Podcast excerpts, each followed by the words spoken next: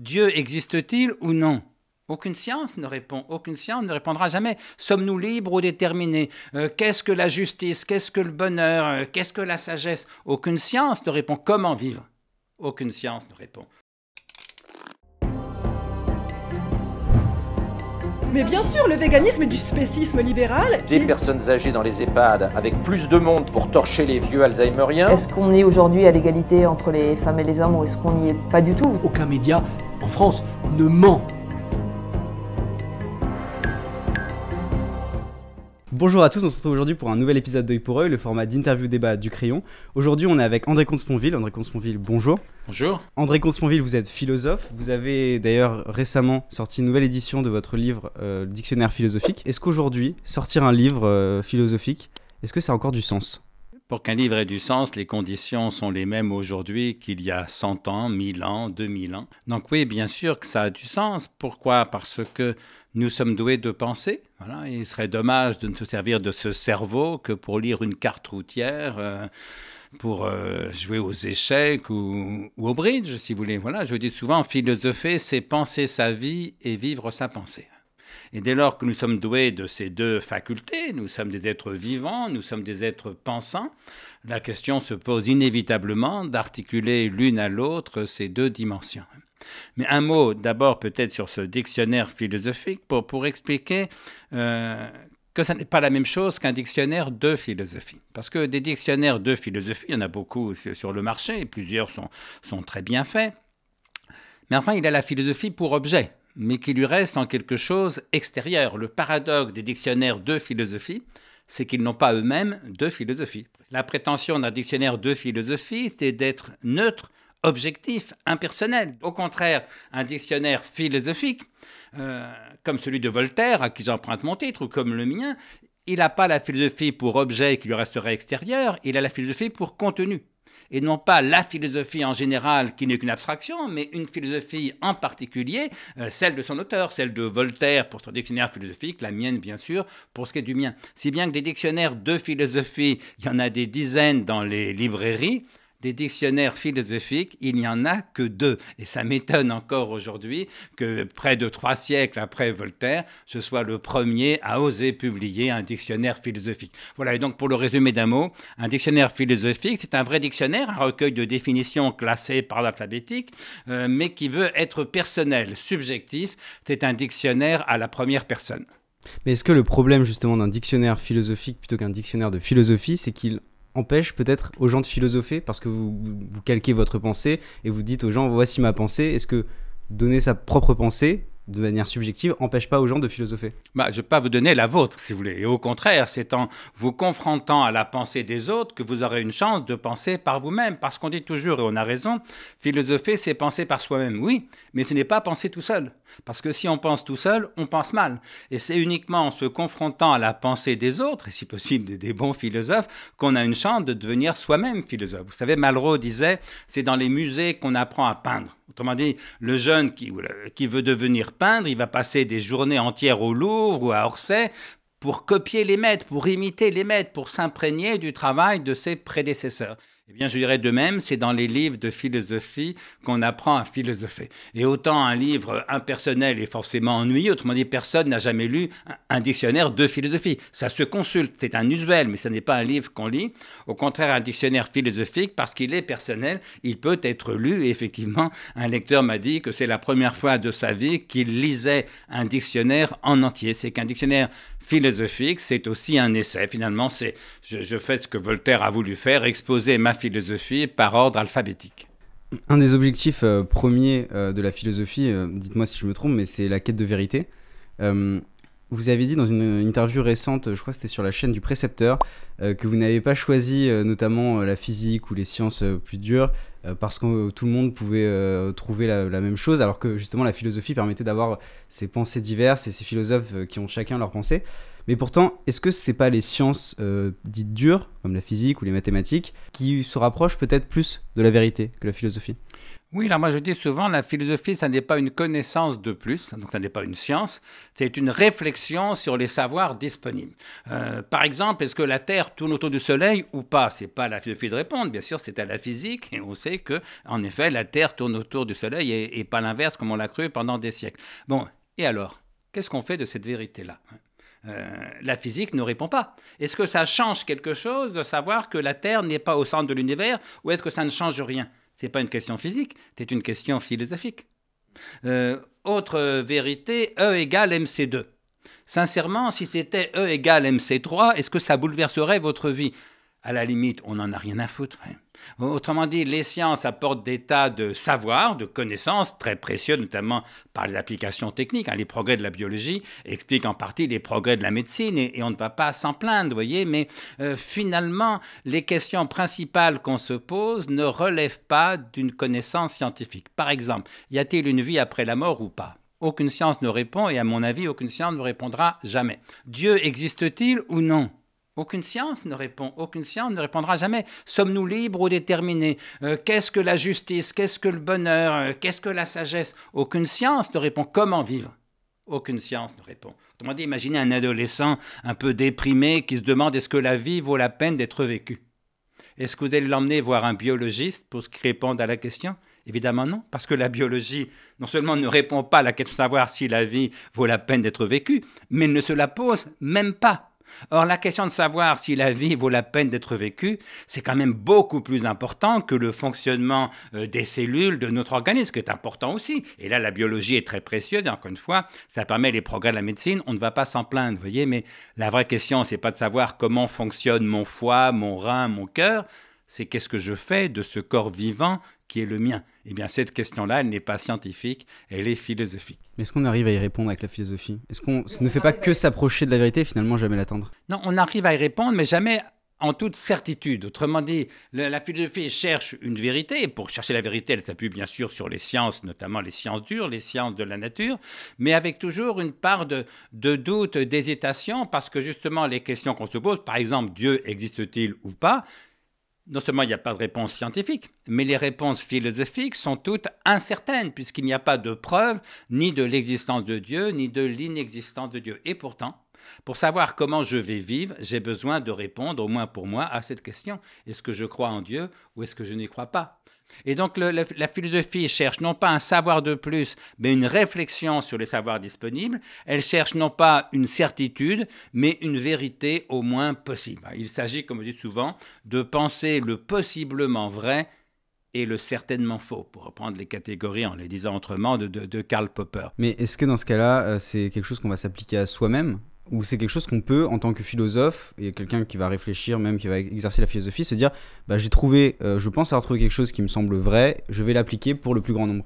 La vérité ne dit jamais ce qu'il faut faire. Euh, par exemple, euh, comment combattre le chômage? Est-ce qu'on va le combattre en libéralisant le marché du travail? Est-ce qu'on va le combattre, je ne sais pas, au contraire, en, embauchant des milliers de, fonctionnaires? Voilà des questions possibles. Il n'y a pas de vérité qui réponde à ça. Ce sont des choix. Autrement dit, les choix relèvent de la volonté beaucoup plus que de la connaissance ou, de la réflexion. Et puis surtout, la philosophie, elle a une dimension personnelle, subjective. Aucun philosophe ne peut prétendre imposer sa pensée aux autres. C'est aux autres de s'y reconnaître éventuellement. C'est pourquoi je, dis souvent que euh, les philosophes ne sont pas les femmes de ménage ou les hommes de ménage de l'esprit. Ce que je veux dire par là, c'est qu'au fond, on embauche une femme de ménage éventuellement pour n'avoir pas à faire le ménage soi-même, évidemment. Eh bien, ça serait se tromper du tout au tout que de croire qu'on va embaucher un philosophe, c'est-à-dire lire un philosophe, pour n'avoir pas à philosopher soi-même. Au contraire, euh, ça n'a de sens de lire un philosophe que pour vous aider à philosopher mieux vous-même. Les questions philosophiques que je me pose, comme les philosophes ne sont pas d'accord entre eux, bah, c'est raison de plus pour philosopher moi-même, parce que si je me demande par exemple est-ce que Dieu existe ou pas, bah, j'ai la réponse de Descartes qui répond oui, euh, j'ai la réponse je sais pas, de, Karl Marx ou de Freud qui répond non. Mais laquelle, laquelle de ces réponses va-t-elle devenir la mienne? Là, je ne peux en décider que par une réflexion personnelle. Et donc, c'est justement parce qu'il y a à la limite autant de philosophies différentes qu'il y a de philosophes différents que chacun se doit de philosopher lui-même. Et en tant que philosophe, est-ce qu'on se dit pas qu'on a une responsabilité quand on a une parole publique? On a une responsabilité d'abord en tant que citoyen. Hein, c'est-à-dire que Simplement, quand on est philosophe, on peut essayer de prendre parfois un peu plus de recul ou d'apporter un éclairage un peu différent. Par exemple, j'ai entendu tous les journalistes, euh, ou presque tous, répéter au début de la pandémie que par cette pandémie, nous redécouvrons que nous sommes mortels c'est hallucinant, parce que pour redécouvrir qu'on est mortel, il fallait l'avoir oublié, si vous voulez. Et un journaliste qui a oublié qu'il est mortel, euh, c'est un débile profond, c'est un, un imbécile, si vous voulez. Et donc le philosophe, euh, non pas du haut de son savoir, mais avec une espèce de bon sens, mais fondé sur 25 siècles de tradition, euh, rappelle qu'on savait bien que nous sommes mortels. Moi j'ai pensé qu'on avait exagéré la peur vis-à-vis -vis de cette pandémie, qui est un problème sanitaire tout à fait sérieux, mais avec un taux de létalité faible et qui en plus frappait surtout pour ce qui est de la, de la mort les, vieillards dont je fais partie. Moi j'ai bientôt 70 ans. C'était quand même moins grave que si elle avait tué des enfants, des adolescents ou, de jeunes adultes, si vous voulez. Et, donc là, c'est une remarque qui à la limite relève moins de la philosophie que, je dirais presque de mon statut de père de famille. Hein. si j'étais tellement choqué qu'on sacrifie la vie de millions de jeunes gens à la santé de leurs grands-parents, c'est d'abord que je suis père de famille, que j'ai l'âge d'être grand-père.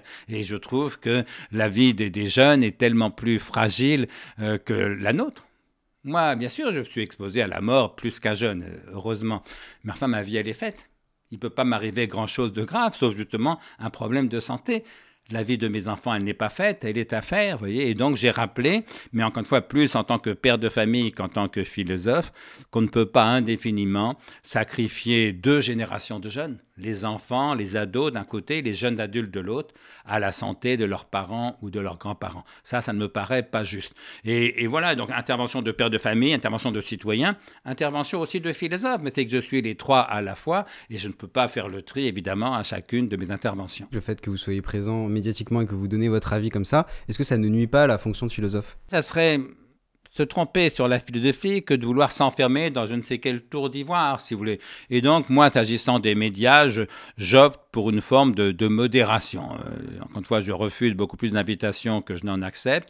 J'en accepte quand même plusieurs euh, chaque année parce que, d'un côté, ça me sert à faire connaître mes livres, si possible à les faire lire, mais aussi parce que ça me permet d'assumer mon rôle de, de citoyen. Moi, je ne me définis pas comme philosophe engagé, je me définis comme philosophe citoyen. Alors, c'est-à-dire que bien loin de soumettre ma pensée à une cause déjà constituée par ailleurs, j'essaye de penser le plus librement possible en ne me soumettant qu'à la norme de l'idée vraie donnée ou possible, comme aurait pu dire Spinoza, mais en participant à la mesure de mes moyens, dans les limites de mes compétences, au débat public. Et je crois que c'est le rôle justement du philosophe, mais de tout intellectuel. Autrement dit, le rôle d'un intellectuel, pour moi, c'est pas de rajouter de la passion à la passion, de la colère à la colère, de la haine à la haine, comme on ne le voit que trop souvent, c'est plutôt essayer d'apporter, s'il le peut, un peu plus de recul, un peu plus de réflexion, parfois un peu plus de culture, un peu plus de sérénité. Et je crois que notre pays et notre époque ont besoin en effet de ce recul, de cette réflexion,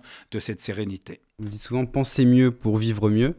Euh, est-ce que euh, donc la, quête de vérité, le travail philosophique permet réellement euh, de vivre mieux? Est-ce qu'il ne faudrait pas plutôt être bête bête et heureux et un imbécile heureux Au fond, quand on se trompe sur la vie, quand on se ment sur la vie, quand on se fait des illusions, on est forcément déçu. Vous savez, quand j'ai publié mon premier livre, le traité du désespoir et de la bêtitude, qui était justement une critique des, illusions, des espérances, etc., l'une des premières lettres de lecteur que j'ai reçues était écrite par un psychanalyste que je ne connaissais pas, euh, qui m'écrivait qu'il était d'accord avec moi dans cette critique des illusions, de l'espoir, de l'espérance, parce que, me disait-il, en tant que psychanalyste, je constate que l'espérance est la principale cause de suicide. Deux points, on ne se tue que par déception.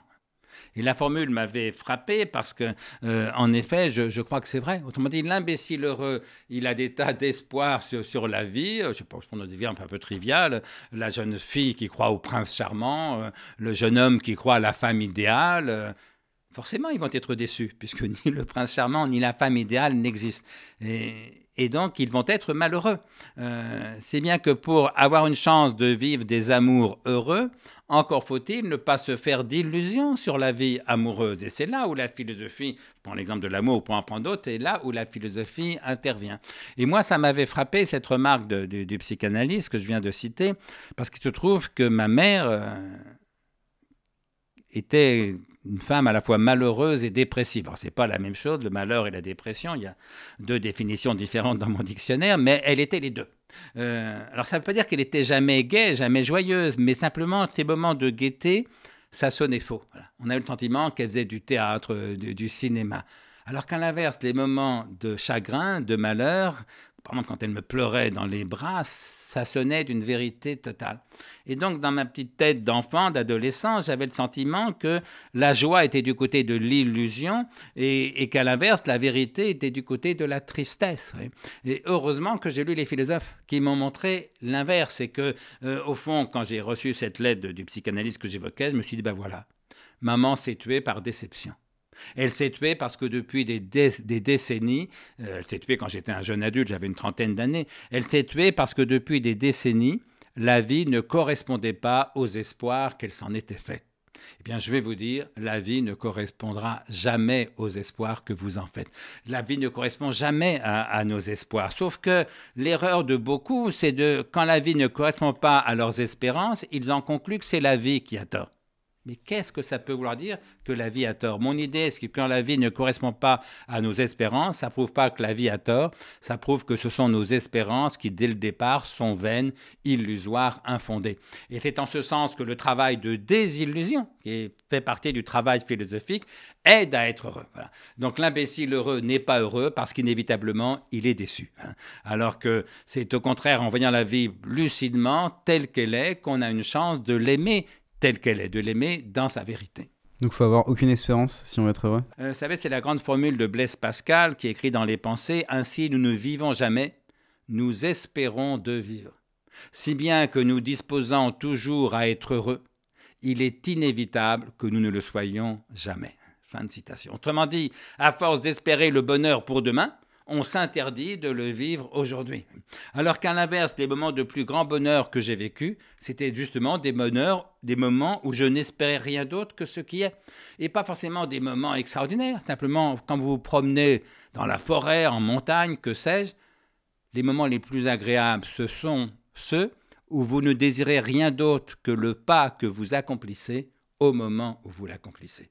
Quand vous désirez ce que vous faites, quand vous faites ce que vous désirez, il n'y a rien à espérer d'autre. Et au fond, c'est en ce sens que tout bonheur est désespéré ou désespérant. Parce que si vous espérez ne serait-ce que qu'il continue, vous avez peur qu'il ne cesse et votre bonheur n'est plus parfait puisqu'il est traversé de, peur. Voilà, et donc il ne s'agit pas du tout de faire l'apologie de la désespérance au sens de la tristesse, de la dépression.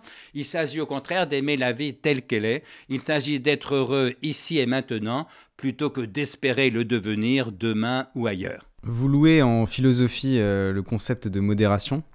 Euh, on sait euh, aussi qu'en tant que citoyen, parce que vous avez fait la nuance entre philosophie et citoyen, en tant que citoyen, vous soutenez euh, Emmanuel Macron, en tout cas la politique d'Emmanuel Macron. Est-ce que Emmanuel Macron, qui se vendait comme justement le candidat modéré, au centre, etc., est-ce que finalement la vérité politique, elle se situe dans le macronisme?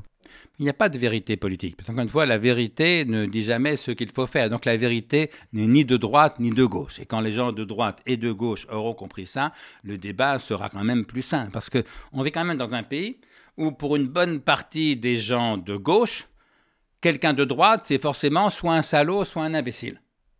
Et pour une bonne partie des gens de droite, quelqu'un de gauche, c'est forcément soit un paresseux, soit un imbécile.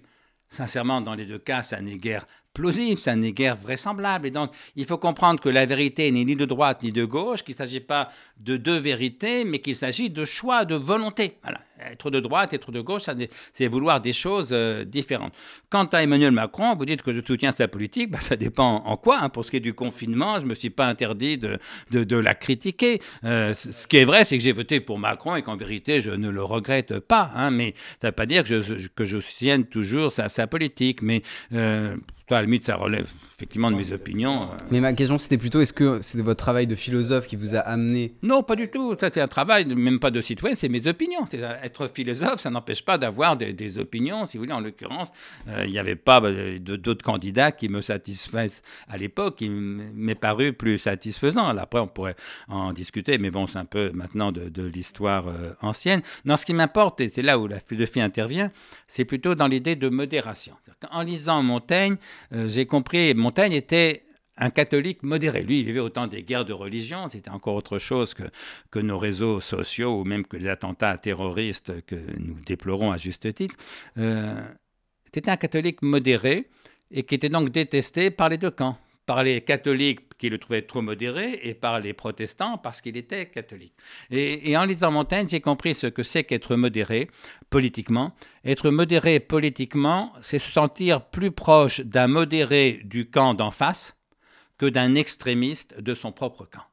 Autrement dit, être un homme de gauche modéré, c'est mon cas, c'est se sentir plus près d'un homme de droite modéré, mettons Alain Juppé, pour prendre quelqu'un un peu en dehors des débats actuels, plutôt que d'un extrémiste de gauche, mettons Alain Krivine, pour prendre quelqu'un de, de, ma génération. Et de même, être quelqu'un, un homme de droite modéré, c'est être plus proche d'un modéré de gauche que de quelqu'un d'extrême droite, être plus proche, par exemple, de, de, François Hollande, là encore prenant des exemples un peu en dehors du, du jeu politicien actuel, plutôt que de Marine Le Pen ou, ou, de Zemmour, si vous voulez. Là, en ce sens, oui, je suis modéré. En effet, je me sens plus proche d'un modéré de droite que, que d'un extrémiste de gauche, mais ça, ça relève de mes opinions. Ce qui relève de la philosophie, c'est la définition du concept de modération. Oui, voilà, mais c'est vos lectures philosophiques qui vous ont amené à ces considérations politiques.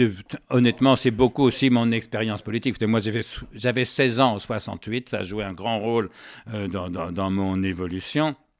Et donc, comme tout, enfin, comme tout le monde, non, mais comme des millions de gens de ma génération, je me suis réveillé d'extrême gauche un, un, matin vers le 13 mai 1968. C'était bien sûr absurde, mais avec beaucoup de, de, niaiserie, de naïveté, de, de, panurgisme en quelque chose, mais aussi beaucoup d'authenticité, de sincérité, d'enthousiasme. Et donc, c'est vrai que la Révolution m'a paru une idée exaltante pendant plusieurs années, donc gauchiste quelques mois. Après, j'ai passé dix ans au Parti communiste, donc ça compte, dans, dix ans, dans, surtout à cet âge-là, euh, dans une vie d'homme. Et donc, c'est vrai que s'agissant de la radicalité et de l'extrémisme, j'ai assez donné dans ma jeunesse pour en voir les limites, si vous voulez. Et comme la plupart de mes amis, ben, il y a presque un phénomène de génération. Euh, voilà, je me suis réveillé d'extrême gauche quelque part vers le 13 mai 1968 et en vieillissant, je suis devenu banalement social-démocrate comme la quasi-totalité de mes amis. C'est là où il y a un phénomène de, de, de génération. Euh, et bien écoutez, je l'assume tranquillement, vous voyez, mais je ne prétends pas avoir une philosophie social-démocrate. C'est là où il ne faut surtout pas confondre le travail du philosophe et, et les opinions du citoyen. J'ai essayé de faire le lien entre savoir si c'était la philosophie qui vous avait influencé dans vos idées politiques, mais voilà. Non, je crois, putain, je crois que ça ça peut jouer. Ça, peut jouer, sauf que la philosophie m'a aidé peut-être à voir plus clair dans, dans le marxisme. C'est-à-dire que la j'ai beaucoup d'admiration pour Karl Marx, hein, mais la prétention de Marx, et peut-être encore plus d'Engels et des marxistes, euh, d'avoir inventé une nouvelle science, alors là, la philosophie m'a aidé à comprendre, notamment par la lecture plus tard de Karl Popper, que c'était une prétention totalement illusoire. C'est-à-dire que euh, le marxisme, le matérialisme historique, comme disent euh, les marxistes, n'a rien de scientifique. Ça n'empêche pas que Marx est du génie. Il y a beaucoup de génie en dehors du, monde des sciences. Euh, mais là, la philosophie, voilà, la philosophie m'a aidé à me défaire de mon marxisme de, jeunesse par une critique euh, intellectuelle, si vous voulez. Mais en vérité, mes opinions politiques doivent plus effectivement à la fois à ma biographie, à, mes amis, aux gens que, que, je fréquente, et puis aux, aléas de, l'existence, si vous voulez. Euh, il se trouve que la campagne d'Emmanuel Macron m'a paru étonnante, changeante par rapport au climat politique depuis des, années. Je parle de la campagne passée, évidemment, pas de celle qu'il qui a en, entamée.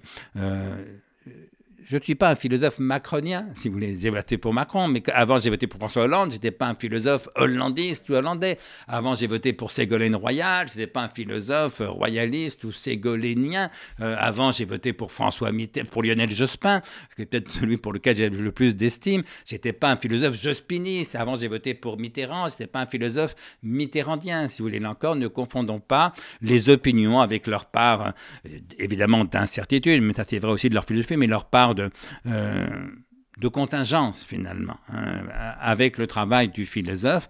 Euh, voilà, donc euh, j'assume tout à fait mes opinions. Je suis effectivement un homme de gauche modéré. J'ai effectivement voté pour Macron et je garde pour lui beaucoup, beaucoup d'estime. Je ne le connais pas du tout, je ne l'ai jamais rencontré. Hein. Mais enfin, j'ai pour lui de l'estime. Mais mon travail de philosophe, évidemment, m'importe davantage. Très bien. on va terminer avec les deux dernières questions qu'on pose à tous nos invités Premièrement, est-ce qu'il y a une personne euh, que vous aimeriez voir euh, ici euh, dans ce cadre d'interview? Je tiens Francis Wolff pour le plus grand philosophe français vivant. Ouais. Euh, et donc, euh, si vous avez envie d'inviter le plus grand philosophe français vivant, je vous conseille d'inviter Francis Wolff. Bon, on lui proposera. Et dernière question, est-ce qu'il y a une citation qui vous accompagne au quotidien? Je sais que vous, ci- vous citez beaucoup de- de- d'auteurs et de philosophes. Est-ce qu'il y a une citation en particulier? Toujours dans les essais, Montaigne écrit Je veux qu'on agisse. Oui, parce que la philosophie, ça sert à penser, mais la pensée, ça sert à agir, bien sûr. Je veux qu'on agisse et qu'on prolonge les offices de la vie tant qu'on peut, et que la mort me trouve plantant mes choux, mais nonchalant d'elle et encore plus de mon jardin imparfait. Je crois que personne n'a jamais aussi bien dit l'essentiel. Je veux qu'on agisse. Nous sommes nés pour agir, comme dit ailleurs Montaigne. Et qu'on prolonge le fils de la vie tant qu'on peut, autrement mieux mou- mourir tard que jeune. Et donc, respectons les gestes barrières et faisons-nous vacciner euh, contre le, virus, euh, évidemment. Je veux qu'on agisse et qu'on prolonge le fil de la vie tant qu'on peut et que la mort me trouve plantant mes choux. C'est-à-dire en train d'agir, précisément. Mais nonchalant d'elle et encore plus de mon jardin imparfait. Accepter d'être mortel, accepter notre finitude, accepter d'être toujours imparfait, je crois que c'est la vraie sagesse. Merci beaucoup André Consponville. Merci à vous. C'est un vrai plaisir. Si cette vidéo vous a plu, n'hésitez pas à vous abonner, à laisser un j'aime, à mettre un commentaire. On se retrouve très prochainement pour une nouvelle vidéo. C'était Antonin pour le crayon. Salut